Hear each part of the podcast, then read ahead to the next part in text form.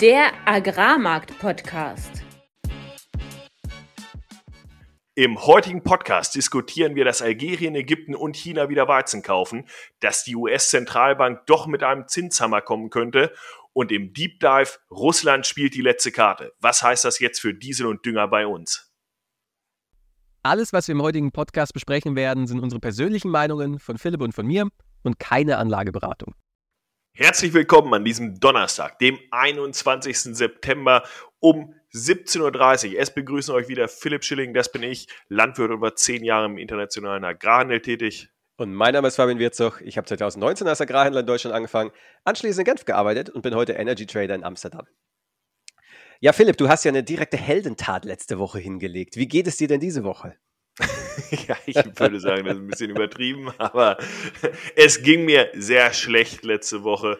Ähm, Männer müssen über sowas ja sich immer ein bisschen mehr beschweren, aber es, äh, es ging mir wirklich ganz furchtbar und mit Heldentat meinst du wahrscheinlich unser Interview. Ja, da, das war wirklich, also ich muss mal für die Zuhörer, normalerweise, wenn wir jemanden interviewen, dann äh, versuchen wir möglichst schnell anzufangen, damit die News dann heiß und frisch im Podcast rauskommt und dann labern wir danach meistens nochmal irgendwie eine halbe Stunde oder, oder sogar länger, aber äh, in diesem Fall, ich habe noch nie erlebt, dass Philipp wirklich literally innerhalb von fünf Minuten äh, gesagt hat, okay Leute, ich muss ich, ich, war komplett fertig. Ich, hatte mir verschiedene Schmerztabletten reingeworfen, damit wir das Ganze über die Bühne kriegen, um dann direkt ins Bett zu gehen. Also, aber heute dafür frisch und munter und heiß auf diese Folge. Und damit gehen wir direkt rein ins Marktupdate, würde ich sagen. Marktupdate. Mativ Weizen handelt aktuell bei 237 Euro gegenüber 241,75 Euro. Schlusskurs letzte Woche Donnerstag. Und der Raps November-Termin handelt aktuell bei 438,50 Euro gegenüber 444,25 Euro letzte Woche. Das heißt, beides etwas niedriger heute. Auf der Getreideseite war diese Woche gespickt von Importtendern und neuer Nachfrage. Am Dienstag fand ein Algerien-Tender statt, wo anscheinend 10 bis 12 Schiffe CNF, also geliefert Algerien mit 272 US-Dollar in etwa gehandelt worden. In etwa, weil man weiß immer nicht ganz genau, wer jetzt welchen Preis genau gehandelt oder verkauft hat und dann hinterher kommt das langsam in den Markt. Ähm, gehandelt wurde der auf einem Niveau, das was übertragen auf Nordeuropa oder Frankreich jetzt eine zweistellige Negativprämie war. Das heißt, sehr unwahrscheinlich, dass der dann hier aus Frankreich oder Deutschland oder den baltischen Staaten am Ende erfüllt wird, sondern höchstwahrscheinlich wird er aus der Schwarzmeerregion, eventuell Russland kommen. Allerdings wurde trotzdem Mativ am Dienstag und auch am Mittwoch relativ nach oben getrieben und das lag dann halt nicht am Algerien-Tender, sondern an neuerlichen Verkäufen an China. Dort werden 300 bis 600.000 Tonnen genannt, die in etwa verkauft wurden. Auch das bleibt häufig noch stärker unter der Decke und kommt erst so richtig raus, wenn die Schiffe dann auch auslaufen. Das ist zwar für unsere Region hilfreich, löst aber noch nicht das Problem, das Frankreich hat, dass zu viel Ware aktuell auf den Frontmonaten quasi äh, exportiert werden muss. Trotzdem, es hilft und das hat die Mativ halt etwas nach oben getrieben. Kurzfristig, dann sind wir ja auch schon wieder nach unten abgefallen, weil diese Menge einfach nicht ausreicht. Und wenn wir dann nicht Destinationen wie beispielsweise Algerien treffen, dann müssen wir uns weiter Richtung anderen Destinationen preisen. Der dritte Import-Tender oder beziehungsweise der zweite Tender, die dritte Importnachfrage war dann Ägypten, die auch mit Spannung erwartet wurde. Weshalb? Weil da immer sehr transparent gezeigt wird, wo die einzelnen äh, Exportnationen quasi offerieren. Und da war die Frage, halten sich die russischen Exporteure an die vorgegebenen 270 Dollar in Russland? Und das haben sie getan. Alle haben äh, bei 270 Dollar offeriert, aber es gab dann auch noch genügend Offerten aus anderen Regionen, beispielsweise Rumänien unter 270 Dollar und auch mit einer geringeren Fracht, sodass dann zwei Schiffe auch aus Rumänien gehandelt wurden und diese russischen Offerten nicht gebucht wurden. Interessantes kleines Detail ist, dass Viterra zwei Schiffe aus Russland offeriert hat. Wer sich an unsere Folge Giganten des Agrarhandels erinnert, äh, da hatten wir unter anderem über Viterra gesprochen ähm, und dass das ein großes internationales Handelshaus ist, das jetzt kürzlich auch ein Merger mit Bunge hatte.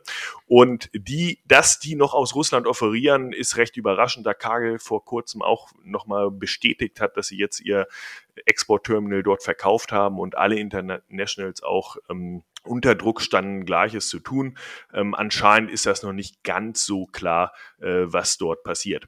Ähm, wir befinden uns in der zweite, zweiten Hälfte September, entsprechend wenig überraschend, dass wir insgesamt sehr viele Offerten noch aus der äh, Nordhalbkugel haben. Und dass jetzt aber Nachfrage wiederkommt aus China und auch wieder die Importender zunehmen, ist, glaube ich, wieder unterstützend für den Markt, äh, obwohl wir insgesamt natürlich in diesem September noch relativ stark unter Druck standen. Auf der politischen Seite haben wir gesehen, dass letzten Freitag dann das Importverbot der EU-Anrainerstaaten der Ukraine durch die EU-Kommission wieder aufgehoben wurde. Ähm, wenig überraschend hat sich dann Polen und auch Ungarn und die Slowakei dazu entschieden, dieses aber dann nicht durchzuziehen, sondern weiterhin Importe zu verhindern. Ähm, dagegen möchte jetzt die Ukraine ein Verfahren bei der Welthandelsorganisation anstreben, weil diese Länder sich ja in der EU-Zollunion befinden und somit keine eigenen Zölle oder auch Importbeschränkungen äh, der Ukraine auferlegen dürfen. Das bleibt spannend weiter zu beobachten. Aus deutscher Sicht muss man sagen, all diese Alleingänge sind nicht gut für unseren Markt, weil es natürlich zu Marktverwerfungen kommt und damit auch zu mehr Druck für unsere Märkte. Das heißt, wir als Deutschland haben eigentlich ein starkes Interesse daran, dass sich alle an die Regeln der EU halten. Die australischen Ernteaussichten sehen weiterhin nicht gut aus. Es ist heiß und trocken. Jetzt wurden die Erwartungen zum Teil gesenkt auf bis zu 23 Millionen Tonnen. Beim Raps auf 5 Millionen Tonnen. Das sind beides noch keine katastrophalen Zahlen, aber wesentlich weniger als jetzt die 40 oder auch 8 Millionen Tonnen beim Raps ähm, aus dem Vorjahr. UCA rechnet aktuell mit den 26 Millionen Tonnen. Ich hatte letzte Woche davon berichtet, dass äh, dort die Prognose um drei Millionen Tonnen gesenkt worden. Und da geht die Tendenz weiter nach unten. Das bleibt spannend Richtung Winter zu beobachten. Und eine zweite Sache, die Richtung Winter spannend ist zu beobachten, ist, dass Russland aktuell in den Aussaatregionen des Südens es relativ trocken ist, was das Auswinterungsrisiko auch weiter erhöhen könnte. Das heißt, in der Tendenz sehen wir hier kommende Risiken und damit erstmal zu dir, Fabian. Unsere geliebte Fed hat diese Woche den Markt überrascht, ohne etwas zu tun, wirklich. Und zwar hat sie die Zinsen unverändert gelassen, nicht erhöht, nicht gesenkt, unverändert gelassen bei 5,25 Prozent. Aber äh, was viel spannender war für den Markt und was vom Markt das der Grund war, warum am Ende die Aktien um 3,2 Prozent runter sind, der Euro-US-Dollar aber unverändert war, war die Tatsache, dass sie in ihrem Ausblick und in der Pressekonferenz signalisiert haben, dass es eine weitere Zinserhöhung eventuell in 2023 geben wird, also noch in diesem Jahr. Das hat den Markt definitiv überrascht, der davon ausgegangen ist, es gibt keine dieses Jahr mehr und nächstes Jahr wird es dann Senkungen geben. Und das Zweite, was die Fed gemacht hat, was überraschend war, dass sie das BIP-Wachstum von 1% auf 2,1% verdoppelt hat. Das hat es dazu geführt, dass es einmal einen bullischen Impuls für den US-Dollar gegeben hat, nämlich eine weitere Erhöhung steht im Raum für dieses Jahr. Gleichzeitig auch, aber auch bearish, weil höheres BIP-Wachstum geht normalerweise mit höherer Inflation einher und höhere Inflation ist wieder bearish US-Dollar und dementsprechend hat der Euro-US-Dollar letztendlich keine Veränderung gezeigt, ist jetzt bei 1,066, aber natürlich während des Tages kräftig hoch und runter. Und ähm, wie sieht es sonst aus in den USA? Baubeginne fallen deutlich, Baugenehmigungen steigen aber. Das ist auch ein bisschen widersprüchlich. Also kann man jetzt keine klare Schlussfolgerung daraus ziehen. Arbeitslosigkeit weiterhin stabil, weiterhin sehr niedrige Erstanträge auf Arbeitslosigkeit, also die US-Wirtschaft nach wie vor. Man wundert sich, wie es klappt, aber bisher läuft es in den US einfach weiterhin. Rüber in Europa haben wir in Deutschland die PBI gesehen, den Producer Price Index, also die Produzentenpreise, die um 12,6 Prozent gefallen sind. Das ist der stärkste Fall seit Aufzeichnungen in dem, im Jahr 1949. Also krass, wie stark die Produzentenpreise fallen und dementsprechend kann man sich ja ausmalen, dass die Inflation, wenn sie das Gleiche tut, was sie in der Vergangenheit immer gemacht hat, nämlich dem Produzentenpreise hinterherfolgen, sollte die Inflation in Europa auch weiter fallen. Und Grund war vor allem niedrige Energie, niedriger Metalle, Düngerkosten, niedrig Holz bricht zusammen, Holzpreise. Äh, in, insgesamt in Europa fällt einfach alles, weil die Nachfrage natürlich recht schwach ist. Wenn die Industrie aus Europa raus verlagert wird, logischerweise werden die Produzentenpreise dann in Europa niedriger sein und genau das sehen wir jetzt gerade. Wie sieht es in China aus? Überraschend positiv tatsächlich. Industrieproduktion stärker, 4,5% Wachstum anstatt 3,7 das letzte Mal. Die Einzelhandelsumsätze sind stärker, 4,6% auch stärker als erwartet. Und die Hauspreise zwar weiterhin niedrig, aber fangen sich hier und dümpeln so bei minus 0,1 Prozent äh, Year-on-Year-Change seit ein paar Monaten dahin. Was hat das für Auswirkungen dann am Ende auf die Rohstoffwerke gehabt? Also erstens Öl und Gas, Kohle hat das natürlich wunderbar gefallen, dass in China die Zahlen besser reinkommen sind. Auch Eisenerz äh, ging nach oben. Und was auch ansonsten noch ein bullischer Impuls war für die Rohstoffmärkte, war, dass Russland heute am äh, Donnerstag, den 21. September, angekündigt hat, dass sie Dieselexporte verbieten wollen.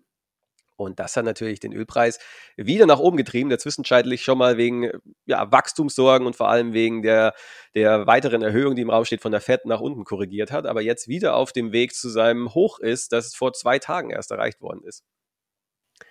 Und jetzt ist natürlich die Frage, was hat das für Konsequenzen auf den Agrarbereich? Und das diskutieren wir im heutigen Deep Dive. Deep Dive. Dann gehen wir doch mal direkt rein ins Thema. Äh, Philipp, du hast ja auch einen landwirtschaftlichen Betrieb. Hast du schon Dünger gekauft und hast du auch äh, Diesel schon? Äh, du hast, glaube ich, letztens mal erwähnt, dass du eigentlich Diesel kaufen wolltest, richtig? Ich, ich habe auch Diesel gekauft und äh, Wise Choice.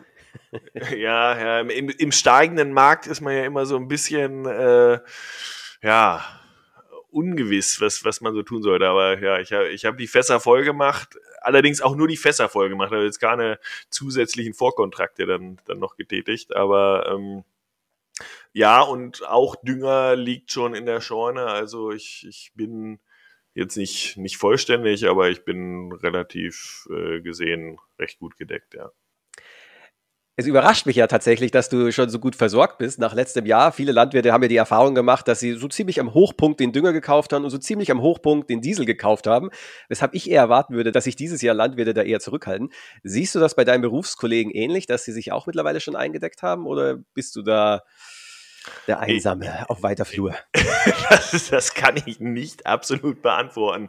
Ich, ich denke ja immer, if you're in trouble, double. Also in diesem Fall, wenn ich einmal teuer Dünger gekauft habe äh, und er dann, dann fällt, dann, dann muss man halt nochmal nachkaufen. Also nee, in, in dem Zuge, als, als ich zumindest gesehen habe, dass das Dünger mal wieder beim Harnstoff sehr günstig war, äh, hatte, ich, hatte ich einfach was vorgekauft und auch hingelegt. Ähm, ich glaube schon, dass das einige gemacht haben.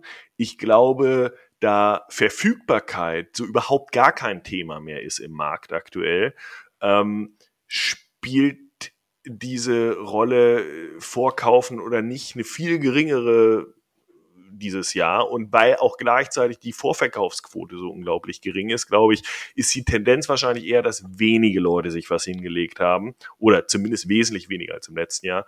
Und was Energie angeht, glaube ich, Hand to Mouth, so ein bisschen wie die Industrie auch. Ne? Also das, was man braucht, das kauft man. Entschuldigung, ja. Ja, mit, mit Hand to Mouth meinst du, die, die Käufer kaufen wirklich nur das, was sie sofort benötigen, aber nichts eben über mehrere Monate und, und auf längere Sicht. Genau, weil, weil bei Energie natürlich, und wir, wir hatten das ja mit äh, unseren Gästen von Mabanaft auch äh, intensiv diskutiert, dass die Volatilität halt so groß ist, gleichzeitig die Erwartung an den Markt auch extrem ungewiss. Und äh, da sind wir ja eigentlich auch direkt beim Thema, weil bei Diesel, das, das ist ein Rohstoff, den wird jeder brauchen. Ähm, und, und jetzt, was, was heißt eigentlich dieser Imp- oder Exportstopp Russlands? Kannst du das nochmal so ein bisschen darstellen, was das für ein Markt ist? Ja, insgesamt, es gibt einmal den Rohölmarkt und dann gibt es den Distillates-Markt, den Markt mit Diesel, mit Benzin, mit Kerosin, mit Bitumen und mit äh, Schweröl für, für die Schifffahrt. Und ähm, je nachdem, wie die Preise von den Distillates sind, werden die Raffinerien umgestellt und produzieren dann eben das, wo sie die höchste Marge haben, logisch. Und die größten Raffinerie-exportierenden Regionen sind die USA, sind Russland und natürlich Middle East. Und Russland bekanntlich äh, hat einen Ölpreisdeckel kassiert von der G7, der, äh, naja, nicht so wirklich funktioniert, weil es über Indien umgangen wird. Aber auf Diesel gab es bisher noch keine, keine Sanktionen und keine direkten ja, Preisdeckel. Nichtsdestotrotz, diese ganzen Sanktionen und ich, man bezeichnet das als Selbstsanktionierung, dass westliche Unternehmen die Ware nicht kaufen, obwohl sie es eigentlich dürfen, hat dazu geführt, dass Russland mehr und mehr Probleme damit hatte, eben in die westlichen Länder zu exportieren. Und gleichzeitig, wir haben es im Makro-Update heute gehört, die US-Wirtschaft ist einfach nach wie vor stark. Das heißt, die brauchen ihren Diesel selber. Weshalb es in den letzten Wochen immer mehr und mehr in den Medien Thema wurde, dass es weltweit eine Dieselknappheit gibt, weil eben in den USA die Wirtschaft so stark ist und insgesamt Raffineriekapazitäten durch Hitzewellen, durch die Hurricane Season in den USA nicht komplett zur Verfügung standen, so wie es der Markt gewohnt war. Und genau in diesem Moment kommt jetzt Russland und spielt mal wieder die Karte aus, die sie hat, nämlich wie kann ich den USA am meisten schaden, indem ich dort die Inflation nach oben treibe. Und das machen wir am besten, indem wir jetzt das, was wir noch haben als Waffe, nämlich unsere Ölexporte einsetzen, in diesem Fall Dieselexporte und damit die Preise dort in den USA runtertreiben. Und man darf nicht vergessen, nächstes Jahr ist Wahl in den USA und eins der Hauptpunkte für diesen Wahlkampf ist, wie teuer ist der Sprit an der Tankstelle. Und natürlich ist Diesel nicht das, was Amerikaner fahren. Amerikaner fahren Benzin, aber nichtsdestotrotz, die Märkte korrelieren eng miteinander. Und das haben wir ja heute genau gesehen, wo dann alles nach oben gegangen ist. Und wenn wir uns das anschauen, diese Knappheit für Diesel und gleichzeitig diese hohen Rohölpreise, dann sehen wir natürlich auch hier schon auch an den Tankstellen, dass, dass die Dieselpreise nach oben geklettert sind. Und die Frage, die sich natürlich jeder stellt, ist, geht das immer so weiter oder wo sind hier eigentlich so die, die Punkte? Wir haben ja auch im Getreide immer wieder darüber gesprochen, wir, wir handeln ja häufig Spannen. Ähm, Siehst du, dass wir jetzt aktuell eher am oberen Ende so einer Spanne sind oder sind diese Driver, die du genannt hast, äh, dass äh, Russland da jetzt gerade exportseitig Druck macht und so weiter, so groß, dass das auch durchaus darüber hinausschießen kann? Ja, das mit der Tankstelle ist, ist echt krass. Das liegt natürlich nicht nur daran, dass der Rohölmarkt insgesamt steigt, sondern auch an allen möglichen Steuern, die jetzt wieder eingeführt oder nicht eingeführt, aber die, die Aufhebung wird wieder rückabgewickelt. Hier in Niederland zum Beispiel wird jetzt Sprit bald 2,50 der Liter kosten Benzin. Das, das ist echt krass. Mm.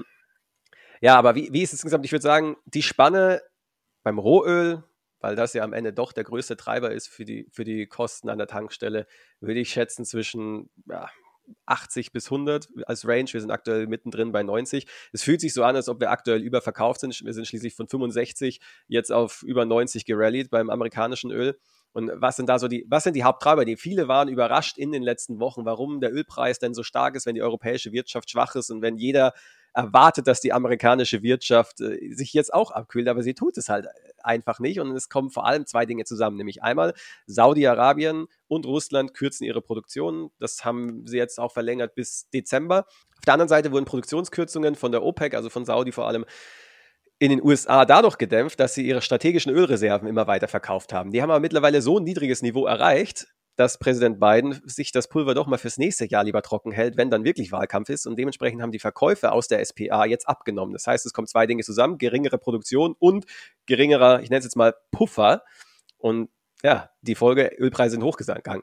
Ich sehe jetzt kurzfristig nicht, wie, warum sich das ändern sollte, also warum jetzt auf einmal die Amerikaner mehr aus ihrer strategischen Ölreserve verkaufen sollten.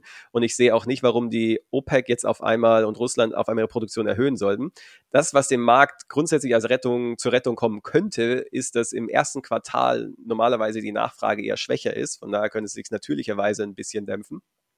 Aber, aber insgesamt aktuell sieht der Ölmarkt einfach mega bullish aus. Und ich würde sagen, es hängt am Ende jetzt daran, wenn die Wirtschaft in den USA jetzt abkühlen sollte und wenn China nicht so stark weiter wächst, wie es jetzt, also China ist ja eine komplizierte Sache. Zuerst äh, alles bullish, also mega gute Entwicklung, dann oh, doch nicht, alles schlecht und jetzt kommen wieder die guten Wirtschaftszahlen rein. Man weiß nicht so richtig, was passiert denn jetzt eigentlich in China. Fakt ist, sie kaufen Öl ohne Ende. Es geht aktuell alles in deren Lager, also wird nicht tatsächlich verbraucht. Das ist die Frage, bis wo, wann die Läger dann tatsächlich mal voll sind. Offizielle Zahlen gibt es dazu nicht. Aber wenn China weiterhin jetzt wieder erneut starke Zahlen reportet, wenn die USA weiterhin keine schwachen Zahlen reporten, dann ist der Ölmarkt einfach weiterhin bullisch die nächsten Monate. Und dementsprechend auch der Diesel für den Landwirt. Und, und wir gehen in den Winter hinein. Und äh, ich meine, das ist natürlich auch ein Teil, weshalb die Nachfrage wahrscheinlich aktuell gerade stark ist. Aber die andere Frage ja, werden wir in einen wieder milden Winter kommen oder, oder wird er dann vielleicht äh, doch etwas härter sein? Alles noch viel. Ja. Die aktuellen Forecasts gehen davon aus, dass wir wieder einen milden Winter haben. Alles wegen El Nino. Ob das tatsächlich der Fall ist, werden wir sehen. Ändert sich ja gerne mal. Aber der Gasmarkt hat die in den letzten Wochen auch. Und Gas ist ja nichts anderes als gasförmiger Dünger. Dünger ist Stickstoff und Gas ist nun mal Methan und na, über Haber Bosch. Jeder kennt's. Ähm, Naja, in Gasmarkt gab es folgendes Bild in den letzten Wochen. In Norwegen gab es Wartungen, jährliche Wartungen. Gleichzeitig gab es in Australien einen Steig bei LNG-Export-Terminals. Das hat den Preis nach oben gedrückt. Ist dann auch wieder zurückgekommen, weil die Läger eben in Europa 94 Prozent voll sind. Das heißt an sich eigentlich eine gute Situation. In den letzten Tagen geht es aber so ein bisschen nach unten und vor allem heute, nachdem dieser Diesel, das Dieselexportverbot aus Russland gekommen ist, hat der Gasmarkt nochmal kräftig angezogen und der Grund ist relativ simpel. Letztes Jahr haben viele Firmen ihre Gasnachfrage zurückgeschraubt und dafür Diesel hoch. Und mit dem Dieselexport jetzt dürfte genau das Umgekehrte passieren, dass nämlich Diesel Nachfrage runtergeht und Gasnachfrage dafür wieder hoch. Das heißt, wir haben einmal diese globalen Faktoren in den USA und so, die wahrscheinlich den Ölpreis weiterhin hoch, hochhalten werden und damit Dieselpreise für den Landwirt vor Ort. Und gleichzeitig zieht der Gasmarkt jetzt wieder an, was die Düngerpreise wieder nach oben treiben könnte. Also alles zusammengenommen bleiben wir wahrscheinlich die nächsten Monate in einem höheren Preisumfeld. Wir, wir sehen einige Faktoren, die quasi das Ganze unterstützen werden, nicht nur beim Diesel, sondern auch, auch theoretisch beim Gas und äh, was dann natürlich die ganzen Agrarinputs, und das ist ja Diesel, das ist Dünger, äh, mit unterstützen sollte, so dass man, wenn dann aufs Frühjahr hoffen sollte, anstatt jetzt auf eine kurzfristige Bereinigung des Marktes.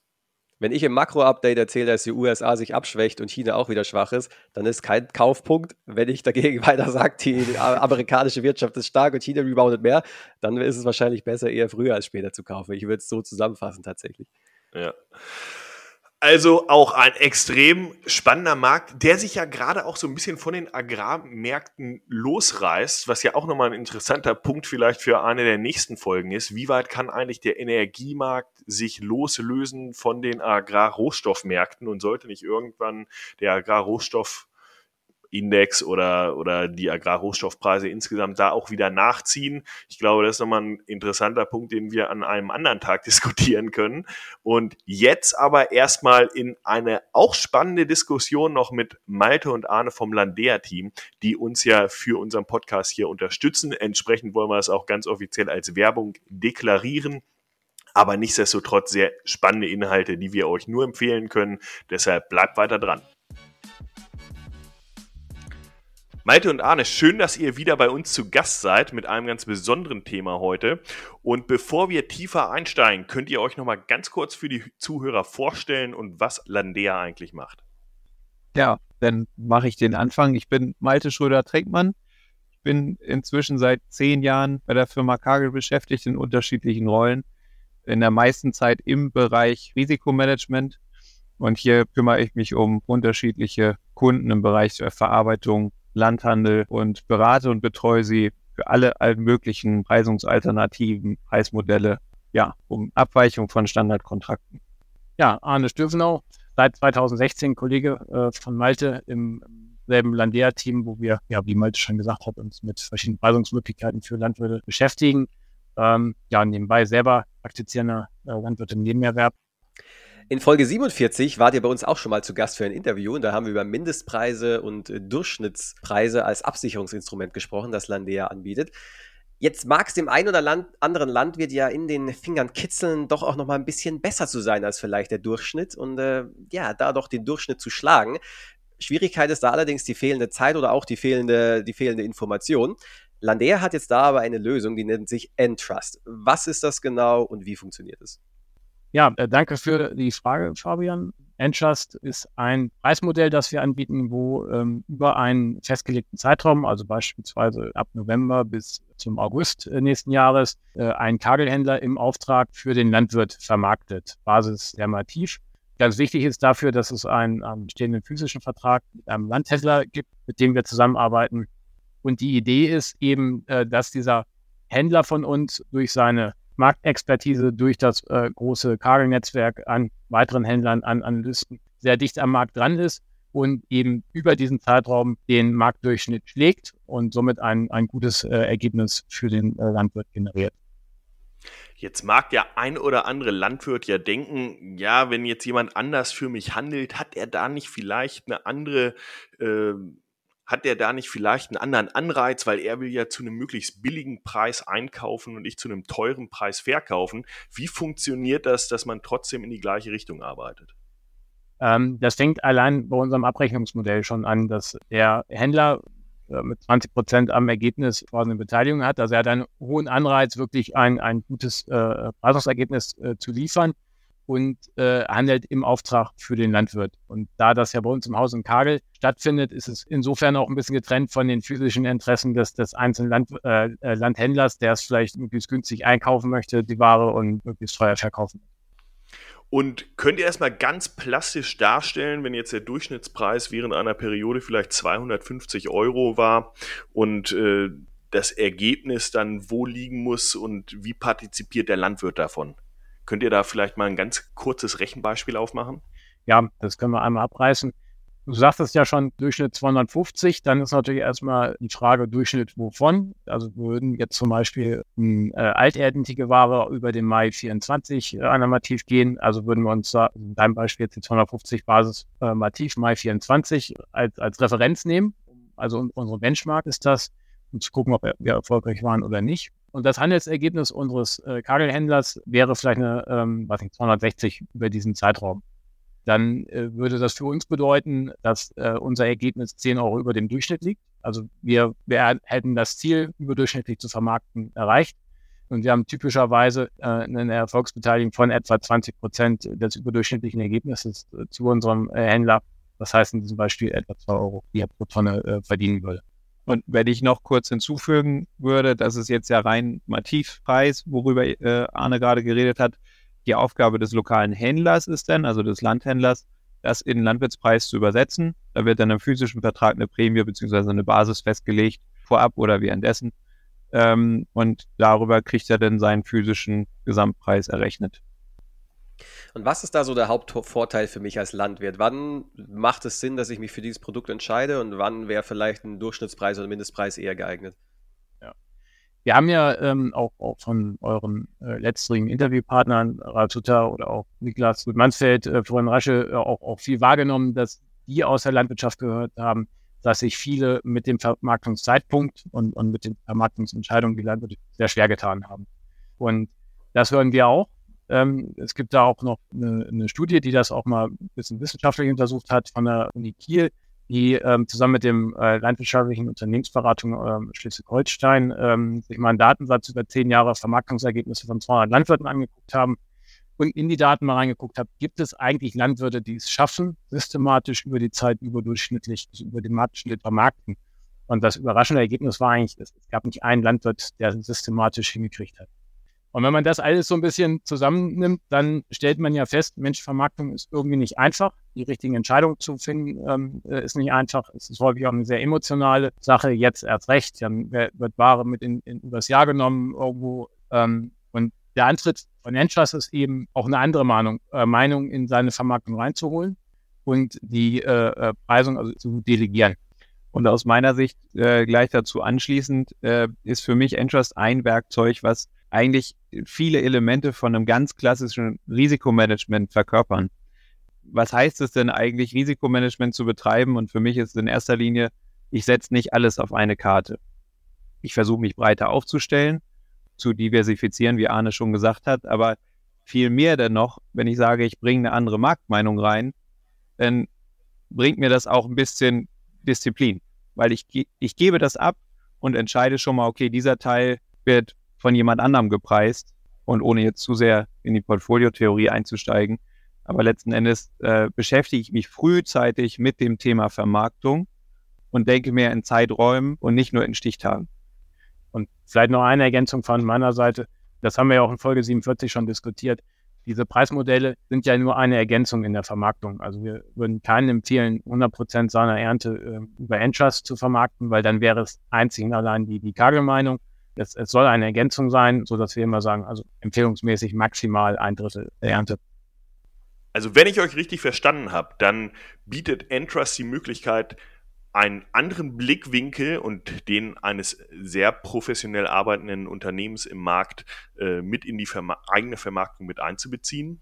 Man steht immer noch im Risiko, aber auch mit den ganzen Chancen, die der Markt gibt und man verteilt im Endeffekt seine Vermarktung über eine längere Periode, was nicht direkt an einen Stichtag gebunden ist.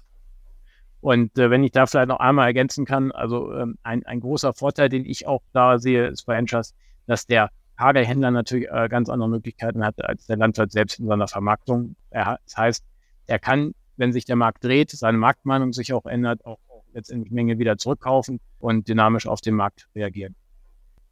Wer sich jetzt für mehr interessiert, wo finde ich mehr Informationen, wen kann ich kontaktieren und wer ist mein Ansprechpartner? Ja, ähm, aus unserer Sicht können, äh, kann sich jeder Interessierte direkt an uns wenden ähm, über unsere Homepage www.kagel.de-landea findet man auch direkt eine Telefonnummer oder eine E-Mail-Adresse, über die man direkt mit uns in Kontakt treten kann. Und dazu kann man sagen, dass wir für die Zeit von Oktober und wahrscheinlich Startdatum irgendwann Anfang November äh, unterschiedliche Preisperioden gerade planen, mit äh, verschiedenen Händlern im Gespräch sind. Das heißt, es ist sicherlich auch immer wertvoll, mit seinem Händler vor Ort zu sprechen, ob der Entrust äh, oder die Möglichkeit äh, von Entrust anbietet. Und da reden wir über Produkte, die über den Mativ-Weizen-Kontrakt gehandelt werden und über den Mativ-Raps-Kontrakt gehandelt werden. Ähm, sowohl für die alte als auch für die dann wieder kommende neue Ernte, richtig? Genau. Das ist die, die Chance, sich auch frühzeitig Gedanken über die Vermarktung der neuen Ernte zu machen. Ähm, denn wenn wir jetzt irgendwie mit der Aussaat ganz gut in die Gänge gekommen sind, ist es aus meiner Sicht der späteste Zeitpunkt, schon mal zu überlegen, was will ich damit eigentlich machen. Und die ganzen Infos werden wir natürlich auch in unseren Show Notes verlinken. Und damit vielen Dank an euch für diesen Einblick. Wenn euch die heutige Podcast-Folge gefallen hat, dann lasst uns gerne einen Like, einen Kommentar auf Instagram da, teilt die Folge. Und wenn ihr spannende Interviewgäste habt oder selbst gerne einmal in die Show kommen wollt, dann schreibt uns über Social Media oder an studio.agrarmarktpodcast.de.